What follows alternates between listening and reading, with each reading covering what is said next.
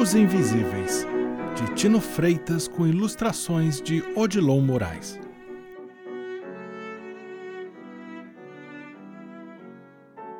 Esse é um lançamento lindo, lindo da Companhia das Letrinhas sobre as coisas e principalmente as pessoas que a gente nem nota quando passeia por aí. Você vai ver que história legal. E se você gosta das histórias que eu conto nesse podcast, você me ajuda assinando pelo seu app de podcasts, avaliando, contando para os amigos nas suas redes sociais. Você também pode ouvir as histórias no canal do youtube.com/barra histórias de pai para filha. E eu adoro receber o seu carinho pelo Instagram. Lá eu sou Pablo UCH.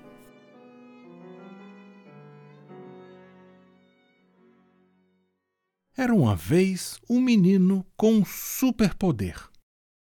Na sua família, só ele via os invisíveis.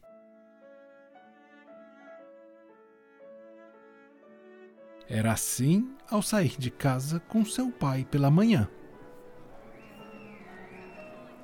Sempre que sua mãe o deixava em frente à escola nas vezes em que passeava no centro da cidade com seu avô, ou quando sua avó o convidava para comprar guloseimas.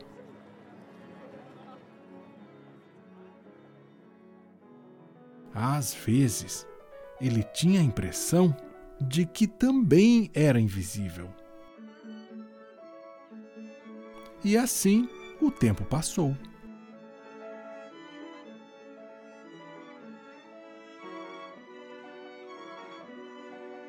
Ele foi para a faculdade, conseguiu um emprego e conheceu o amor.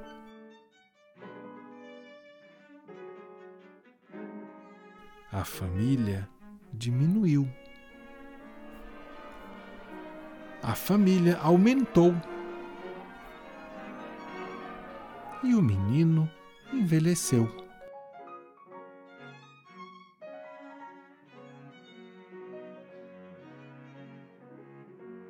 Esquecendo que um dia teve um superpoder.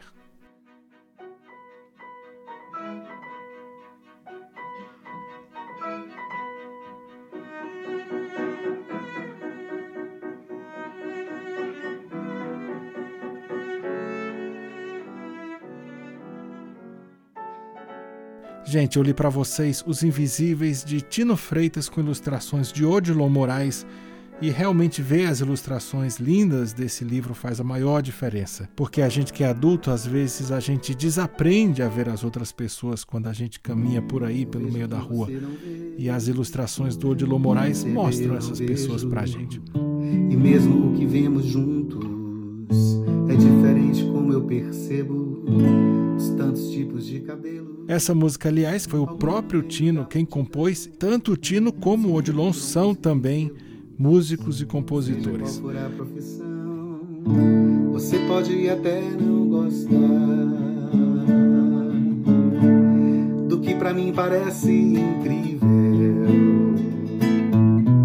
Há sempre algo para notar.